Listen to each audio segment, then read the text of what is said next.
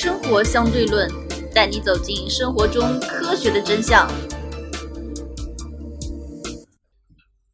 接着一点，在日本是不是不上补习班就考不上好的大学呢？据我了解，应该说在日本绝大多数能考上补习班的、能考上好大学的同学，都是上过补补习班的，都上过补习班。所以日本的这个数据，你说绝大多数，嗯大概你认为是多少？百分之八八十五吧，我告诉你，百分之九十九，你信吗？就是几乎都都都上过补习班，多多少少对吧？比中国还夸张，中国很多考到北大清华都还没上过补习班。日本可能是百分之一百，但是可能还有一两个吧，就是一年可能就只有个位数个没有上。那就几乎百分百了，几乎百分百了。所所以可以这么说，有的同学都说中国孩子苦啊，中国孩子累啊，中国孩子下课以后补习班啊。但是其实日本夸张多了，或者比比中国要早很多。中国其实首先我们来看一组数据吧，日本小学生大约百分之四十上各种补习班，初中升到百分之六十五。呃，这个应该是中国城市学生的比例可能会有这么多，嗯但他这个讲的是全部日本学生的比例啊，中国农村绝对没有这么高。早稻田、庆应、一桥等名校百分之九十五到百分之一百。所以日本的补习老师，优秀补习老师工资非常高啊，都是过千万的，按照按照按照人民币算，都是过千万的，嗯，非常夸张。你有没有看过那部电影叫做《垫底辣妹》？没看过，它是根据真实故事改编的，讲述的是一名平时不爱学习、整天想着如何和朋友玩的辣妹，突然觉得要好好学习，然后跑去补习班发奋一年，最后考入了庆应大学。这是给补习班打个广告呀。好吧，所以在日本，你要上好大学，一个必要条件就是上补习班。上好的补习班，啊，对，上好的补习班。其实国内也差不多。你想考公务员，你真正的就是说，如果你想考很很高分数，肯定有专门的培训班，虽然时间不长，我就没培训过啊，我老婆也没培训过啊。好吧？但是这个比例会高达百分之六十以上。因为公务员考试其实并不是非常难，嗯，应该没应该还达不到他们要求补习班这种。而且日本电视广告一天到晚有补习班的广告，竞争的非常非常激烈。但他收入也非常高啊。对，呃，那么既然日本的补习文化这么发达，那么基本上一个工薪阶层在日本要花一年大概要花多少钱的补习费用呢？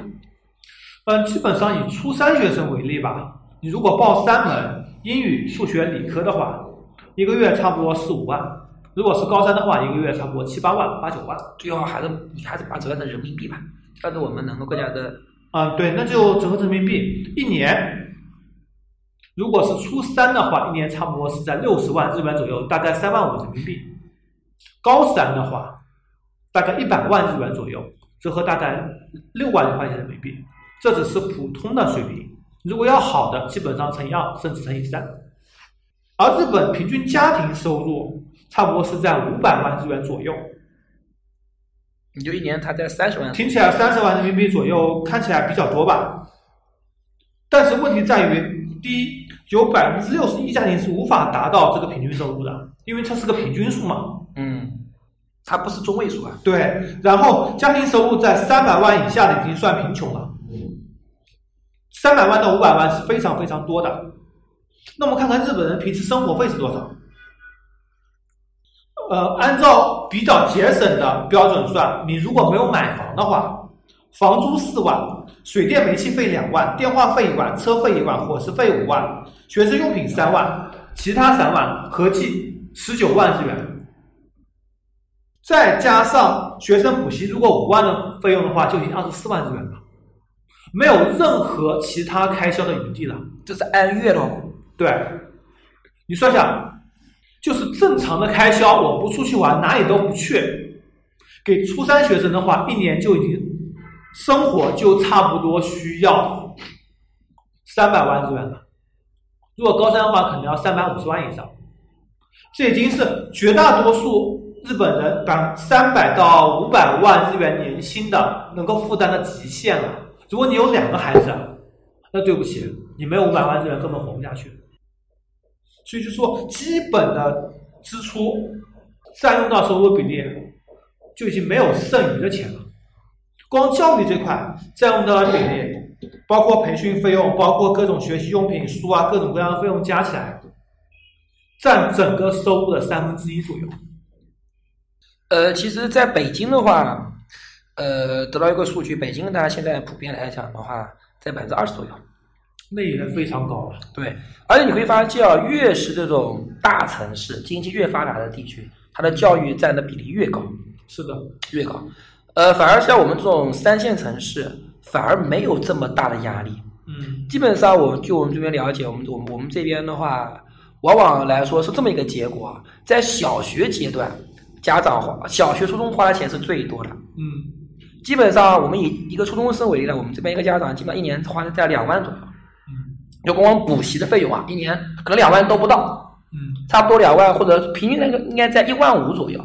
那么一万五左右的话，基本上也就他家庭收入的十分之一左右，嗯就整个家庭平均来说，家庭年收入的十分之一左右，对吧？嗯其实已经非常的低了。嗯呃，但是会发现一个很奇怪的现象啊，在我们这边啊，在三线城市这一边，高中的投入非常低，哦非常低，因为家长就会觉得高中他已经管不到了，反而高中投入的非常的低。呃，很多家长有这么一个理念，特别在中国这边啊，我只要保证，很多家长就讲过这样的话，就那个咱，只要初中对他负责，能，反正大学大家都有的读的，管你好还好还是坏。嗯而且中国有有这么个现象，我这边有一个家长，他爸爸是电力局的，当领当领导的，嗯他爸明确跟他跟他讲的，你只要中学能上一个高中，大学随便考个大学出来，到我单位里面当个临时工就够了，直直接这样讲的，无所谓的。我们这里中考是千军万马过独木桥，对而其他国家，美国、日本是高考是千军万马过独木桥。对，但日本更惨，都是过独木桥，也不能说过独木桥，他们想考好的，对吧？嗯其实在中国，你要想考好的，也是过独木桥，是一样的。是的嗯只不过大多数中国这个理念，现在有的人就觉得觉得中考更为重要，因为中考是面临着你有不有没有书读的问题，嗯，高考是好跟差的问题，这倒没有太大关系。其实说白了，我们这代人，包括现在这代人，你读呃小学，基本上就是完了，基本上就是一个习惯养成和沟通能力和养成一群同学了。嗯，在初中是真正的是拼的比较狠的，现在拼的非常狠，压力非常大，高中反而压力变轻，因为无所谓了嘛，因为无所谓了。因为什么都有，反正都有大学读。对，但是日本并不是这样子啊，日本整个我们看下来，一直以来压力都非常大，嗯压力都非常大。因为日本，你如果不读大学，你高中毕业也可以找到很好的工作啊。很多手工业者，所谓的工匠也都是到高中毕业为止啊。他们高中还是用率非常高的，至少公立学校会非常容易读。嗯，那我们回到国内，其实你有没有发现一个很大一个问题？其实中国在向西方国家、日本、美国靠拢，阶级分化越来越严重了。嗯对，是的，那么其实国内所谓的这个阶级分化，或者说更进一步的阶级固化，是多么一个恐怖的事情。有分析文章认为，到二零三零年，中国的社会结构就会初步板结，阶层和阶层之间流动性将会越来越差，越来越困难，社会资源的马太效应将会更加明显。举个例子，穷人手里掌握的教育资源和富人手里掌握教育资源将会越来越大。优质的教学资源大多数会集中在北上广深这种一线城市，或者说是大的省会城市。农村跟小县城所受教育机会将会大大的减少，更别说这种。这也是这几年来为什么这么多重点大学来自农村跟小县城的学生越来越少的原因。再加上权力，富人手里掌握着更多的社会话语权，更有甚者可以左右地方和国家政府的政策和走向。官员权力寻租，能获得更大的经济利益。这也是为什么我们在节目中开始提到一个问题：所谓的知识不值钱，而学区房却越来越值钱的重要原因。关于这个阶级固化的问题啊，呃，当然他刚刚才刚才那个王王爷说，当然是某个专家的言论啊，某某个某某或者说，刚才王爷所说呢，关于这个阶级固化的问题啊，这也当然也是一个教育。之所以要教育的一个初衷，其实就为了打破这个阶级这这个阶级固化。当然了，这个我们从美国的例子啊等等来看，包括日本的例子来看，中国其实阶级固化也在越来越严重。那么就给我们一个思一个问题，或者一或者一个思考：中国的教育能不能还像过去一样，成为打破阶级固化或者说一个阶级上升的一个渠道？那么从现在的很多言论或者很多。很多事实来看，所谓的事实来看，好像似乎以教育作为一种改变命运的手段越来越难。但毫无疑问，通过考试、通过教育、通过考考上好大学改变命运的，还是绝大多数中国普通人的一个一条上升之路。对，而且是最公平、最快速。而且高考非常公平，公平太多了。嗯，还有这个，但这条路是不是会越来越难走？首先，这条路是不会被封闭大学。但是现在从从清华北大一个调查的数据来看，来自于农村啊，似乎越来越少了。嗯，但是我的哎呀，但是我对这些数据的认识，我倒没有觉得这么悲观。我觉得中国情况跟美国和日本可能都不一样。我觉得像美国，它那个之所以会有阶级固化，它其实是一个工业社会非常完善的一个结果。是因为工业社会非常完善的一个结果，而中国我觉得极有可能会真正跳跃化、跳跃过去这个所谓的工业化社会。中国其实已经在，当然在进行过程中，中国可能会真的比美国更全面的融入到所谓的这个互联网时代啊！现在当然已经互联网时代。呃，人工智能时代的话，阶级固化只会越来越严重。我个人倒不这么认为。不管什么时代，你有话语权，你有资源，你希不希望你？啊，对，似乎看起来是这样子，大家可以听一下我的个人的一个个人一个观点，纯属个人观点。首先，第一点就是说，比方说北大、清华，它这个实验数据出来，对吧？它的调查数据出来是这个，就是二十年前跟二十年后，或三十年前跟三十年年后，这个改革开放初有多少多少学生是来自于农村，对吧？现在来说的话，比例已经非常非常低了。这个原因我觉得是有多方面的，可能一方面是因为教育资源的一个不公平。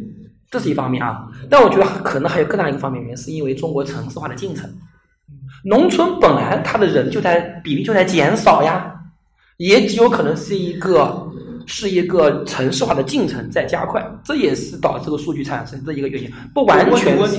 你的学生里面来自农村的成绩跟来自城市的比例？呃，应该来说，我个人认为啊，其实总体来说，现在来说还是不会说有很大的差别。并不会说有很大的，现在特别是很多拆迁户也越来越重视教育，嗯，越来越重视教育，这反而是一个是我们一个发财的机会啊，对吧？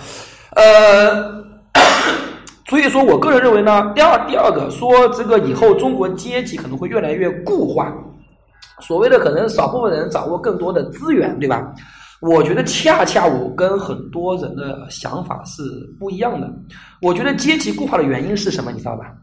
阶阶这个阶级固化的原因，是因为是因为工业化的原因。为什么工业化最后会导致阶级固化？非常简单一个原因，就比方说刚才王爷之前讲过一个例子，说为什么有钱人他做事情要容易很多？因为在工业社会，你在做任何事情之前，比方说我要投资开个厂，我判断出可能我开这个厂是有利可可图的。但但是这只是什么？我的一个判断而已，这只是我的一个判断而已。我判断出我可能开这个厂我是有利可图，但是是有风险的。也有可能我把这厂子开起来之后我没利可图，所以我需要前期的投入，需要前期的很多投入进去。如果你没有资本，你的爸爸没有钱，谁愿意给你投这个钱？所以说你在工业化社会，你越没钱。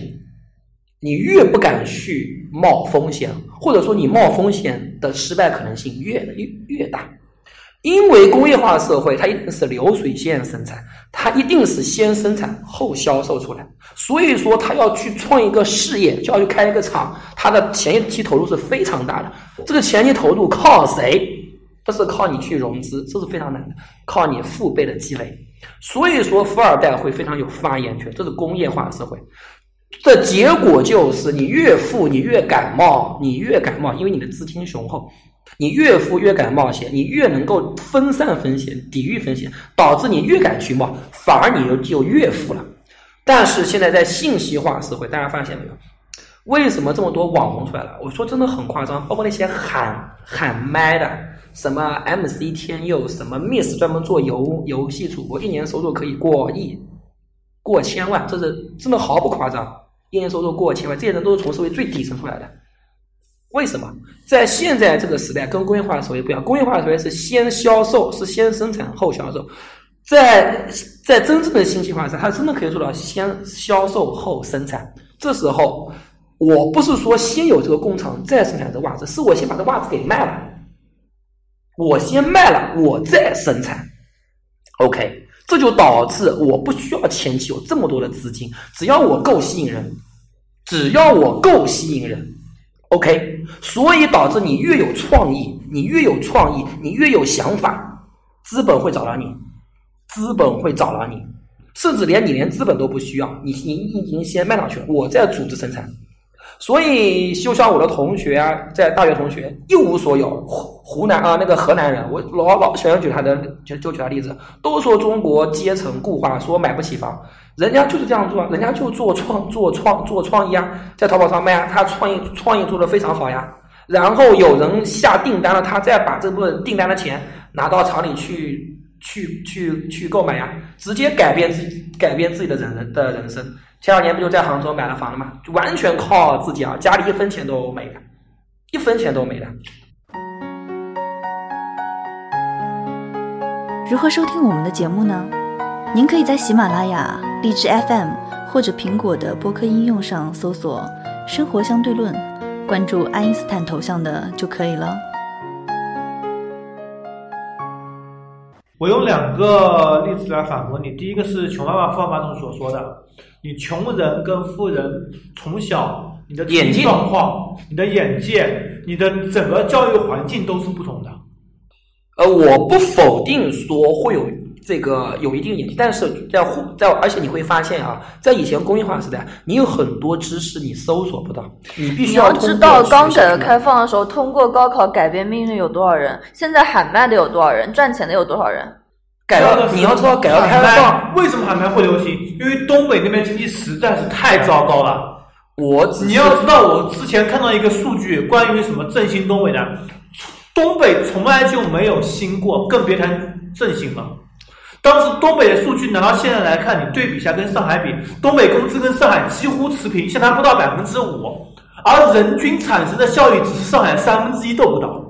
呃，我要说的是，把上海钱拿去养东北，而民间所说的是把东北钱拿去养上海，完全相反，完全相悖。呃，我要我要说的是，很多时候，比方说你要通过学通过学校，因为比方说像互联网这么发达之后，有多少知识，其实你以前以前你只有通过好的学校，你才能获得良好的良好的知识，因为因为这些学问都是要靠很高的成本去去获得的。你现在如果你真的是想获得，你真的是有心去学的话，你什么资源你获得不了，都能够获得，你都能够获得。你北京大学的课你听了吗？也可以听啊。所以我是觉得，现在来讲的话，其实对于一个穷人而言，对于一个底层而言，其实他跟富人的差别，并没有以前那么大。比方说在，在古代社会就不要讲了，在在以前，在过去互联网时代没有的时候，你没有的时候，你找什么东西，你要到图书馆去找。如果你的你，如果你的城市连图书馆都没有的话，你怎么办？没有办法。很多，比方说在刘强东那个那个时代，刘强东那个是特例，刚刚好恢复高考，那个时候是大家都没有书读，而且你要知道，刚才教书说，通过高你你知道中国第一年组织高考，一九七九年的时候，第一届高考录取率是多少吗？不是北大清华的录取率啊，就光光所有大学高考的录取率是多少吗？不到百分之五，跟现在浙大有什么区别？非常非常非常低的。只是后来大学不断的扩张，非常非常非常低的。所以我要，所以我说的是，现在你任何一个人，你想获得知识的话，我不需要到图书馆，我不需要你什么的到我家去捐我可以直接到网上去搜索。所以说，这个其实真的是把这个知识的获得这个水平，这个成本降的非常非常的的低的。很多以前，比方说在以前中世纪的时候，什么垄断？为什么教师的地位最高？因为他垄断了知识，只有教会的人，只有那些教师，他才会掌握知识，他垄断知识的。在文化大革命的时候，也是政府垄断知识，你的任何新闻来源都哪里？中央人民广播电视台。现在是什么？全部自媒体。但以前只有电视的时候，它至少能保证它电视的内容是有一定的质量的。现在的话，没有知识的人，他获得的是什么东西？呃，他能获得推送给他的是什么东西质？量太，这也是一个平比方，说现在你看看什么今日头条给的是什么质量东西？这也是一个平民化的社会。为什么这么讲？最近有一个非常典型的，大家都知道那个卢母案，侮辱母亲那个案案子改判了，一审判决是判无期徒刑。你知道二审是判几年吗？吓死我，判五年。二审改判五年，这是谁的力量？这是公民的力量，在以前根本不可能。以前因为以前我要知道这种案子非常多，能知道网上这些讨论的有几个？呃，我不能说这种这种案子是个，在这以前几乎是不可能的。为什么？在互联网没有这么发达，现在很多都说社会阶层固化，但我觉得其实，在互联网时代，恰恰是在阻碍或打破。我不能说完全打破，任何社会，你再发达、再文明的社会，它都会产生阶级固化。但是互联网的社会，恰恰其实在打破，也在某种程度上抵消这种固化的程度。抵消这种固化的程度，你真的想这个我承认。想学，它在我不能说让你不能固化，固化这是这是必然的，但是它某种程度上也在抵消这种程度。比方说，就因为我以前我我我呃我我父亲曾经是当警察，以前他们订一个内部的刊物叫做这个浙江警戒，里面有大量案例，我以前小时候我就没看过，就是比方说女的妻子不堪忍受丈夫的暴虐，把丈夫杀了。按照现在来讲的话，不会判死刑的。如果大家在公民的力量情况下，可能判死，全部枪全枪毙的，全枪全枪毙的，全枪毙。你知道吗？你不知道。现在不能说我每个案子都做，但是现在在公民力量之下，它曝光爆出来，在网上发酵出来，在这公民力量之下，政府有的时候不得不考虑人心所向。这是什么？你要你要说政府完全掌握政治资源吗？没有，人民的力量也发出来了。以前只有中央人民广播电台告诉你的真相是真相，现在你有很多种版本的真相，可能有些东西东西是胡说八道，但至少它是一个版本啊，基本上都是胡说八道，基本是胡，但是它至少是一个版本啊。七八成我只能说。对，至少是一个版本，那总比只有一个上帝好吧？我只承认有一个上帝，还是有很多个上帝给你好。我你自己做选择，你愿意相信哪个就是哪个。我只允许你信基督教，其他你信其他教，给你全部干上去。虽然说基督教、佛佛教、伊斯兰教，包括什么摩尼，都是没有上，都是假的，实际上，但是我允许你信这东西啊，对不对？所以新闻的意义是什么？新闻意义其实并不是真相，某种程度上是告诉你，新闻意义是让愿意相信的人有东西看，无仅此而已，仅此而已。你不要觉得好像新闻就是真相，它是让你愿意看，啊对吧？做总结吧。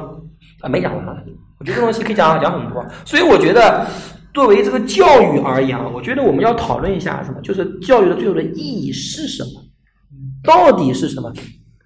第一个，我觉得从个人而言，教育改变命运，这是毫无疑问的，并不仅仅说是考试改变命改变命运。所以我觉得，呃，现在很多人去报很多的辅导班，我觉得这个东西虽然说我们也做辅导机构啊，但是我也必须要说，这东西其实是一个恶性循环，因为考试考一样的东西，考试是考一模一样的东西，这其实就是个军备竞赛，就是个军备竞赛，吃力不讨好。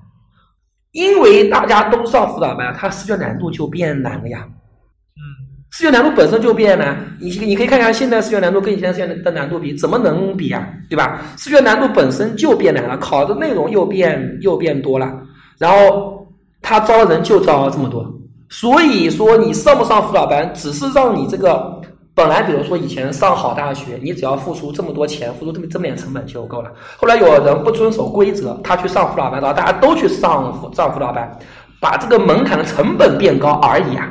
但上的人还是这么多，其实并没有什么意义。事实上，并没什么意义。所以你说实话，上辅导班能不能促进教育？我觉得并不能促进，它只是让这军备竞竞赛的门槛变高而已，对吧？并不能保证，并不是说让你人小孩变得更聪明或者是怎么样。所以我觉得这种东西，但是你没有办法，人类社会就是这样子嘛，对吧？呃，已经是。对，已经是没有嘛，它就是一个经济，你一旦迈出这一步，你就退不回来了，对吧？它就是个经济效应，已经已已经退不回来了。这这这个军备竞赛，谁都不会拿自己的小孩子开玩笑，对吧？第二个，这是从个人意义上讲，但是我觉得这只是从考试意义上而言。但是我必须要说，现在念好大学，念一个好大学，和你真正掌握非常好的技能之间，真的可以画等号吗？以前是画等号，我现在是打个问号的，不完全画等号。呃，我们也碰到过很多，其实现在很多，就是比方说。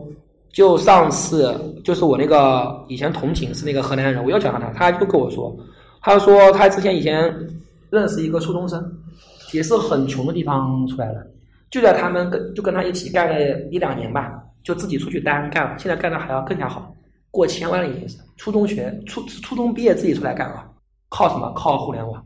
很多时候现在都说阶层固化，说哎呀读书出来找不到工作。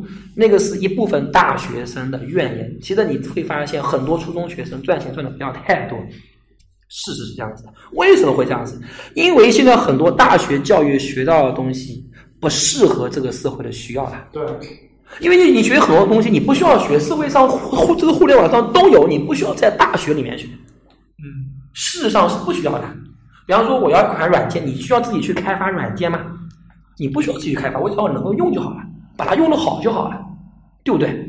比方说，很多人学什么播音主持专业，见你个鬼了！把普通话学的这么好干嘛？人家就是要听那种很不很不舒服的普通话，要有有特色，对吧？所以我觉得很多东西并不是很多所谓现在的抱怨，我觉得我们只是听了一面之词。很多东西事实上东西很多没有反映出来。教育是能够改变的，只是教育形式一定是在学校里面吗？一定是在名在名校里面吗？虽然说现在在美国它还有个名校的光环，但是我觉得随着 AI 技术、互联网技术进一步的发展，进一步发展，对绝大多数人来讲，我觉得改变命运的机会其实是更多了。以前你只能通过上好大学去改命运，现在你上不了好大学，你只要自己愿意去学，大量资源都都在你这里。本来你以前不上北京大学，你就听不见北京大学教授的讲课，但是现在互联网这么发达，哈佛的、耶耶鲁的。这种课只要你自己愿意去，都能够看到，真的都能够看到。所以我觉得，现在真正是一个平民化的社会，更加平民化的社会来临了。大家，大家之所以现在讨论很多阶层固化，那是因为你感觉到了，在毛泽东时代，在以前中国改革开放之前，那种阶级固化是你连感觉让你感觉到的机会都没有，真的。就像很多人说，为什么现在得癌症的人这么多？是因为为什么过去人得癌症的人比较就比较少？因为以前的人连活到过得癌症的机会都没有。你就怪中国政府啊！现在因为环境不好，得癌症的人多。对啊，以前环境是好，但是以前绝大多数人连获得连活到得癌症的机会都没有。然后你就说现在不好，那你不傻吗？所以我觉得现在之所以你会谈论王思聪，那是因为你在过去没有新闻媒体这么发达之前，你连王思聪是谁你都不知道。嗯，所以让你觉得现在很焦虑，非常的眼红，是因为你跟富豪很近了，已经是你跟富豪很贴近了，你就能感受到这些富豪的生活，让你很不很很不爽。就像以前你还记得吧？以前有个笑话在讲，在民国的时代，有人说蒋委员长每天吃什么东西啊？如果我成为蒋委员长，我上来就要吃三根油条，多少烧饼，这个这个豆浆喝一碗倒一碗。以前人哪里知道什么蒋委员长啊？所以他不会有什么焦虑心态。现在王思聪干嘛都知道。那你说这是社会阶层是固化了还是没有固化？我觉得恰恰是没有固化。如果以前能知道皇帝是怎么生活的，我每天就吃这么点，皇帝吃他要气死了。但是现在王思聪他也就吃这么多呀，你也知道他 他他开普通的平民百姓比古代皇帝吃的好得多。对呀，王思聪他开开一瓶酒十五万，对吧？你觉得非常的眼红，非常的气愤，这种富二代、中国阶层固化，那是因为他让你看到了。你要感谢这个时代，让你看到了这种种种的不公。真正的不公平的时代是这种不公，你连看都看不到。以前人都说毛东时代说文化大革命之前非常的公平，公平啥？根本就不公平。什么东西都是靠推荐上去的，当个兵都是要靠推荐上去的，有什么公平？只说你看不到而已。所以我是对，我始终觉得推动社会进步的根本力量，其实就是科学技术。随着科学技术进一步的发展，其实大家的机会会越来越多。呃，不要抱怨社会的不公，要不要抱怨这个为什么你越来越退步了？其实时代是在是在前进的，退步的只有你自己而已。好吧，今天我们对整个美国。日本、中国的整个教育背景做了一个总结，然后也谈到了目前国内教育遇到的一些问题。今天节目到此为止，拜拜，拜拜。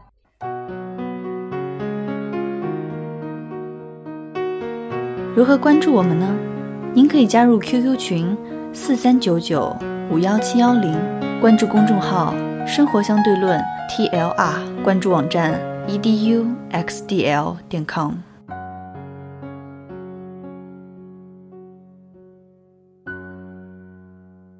彩蛋，今天来说说看那些在美国传奇的退学大佬们。可以想象，比尔盖茨、波音、啊，扎克伯格，嗯，扎克伯格都是退学的，也就只有这么多了吧？很多。如果能去，其实不能叫退学吧，叫中途暂时中断学业吧。后面他们不是还获得那个？是名誉的，而扎克伯格没有获得。呃，波音是觉得当时在学校里学不到任何他想要的东西。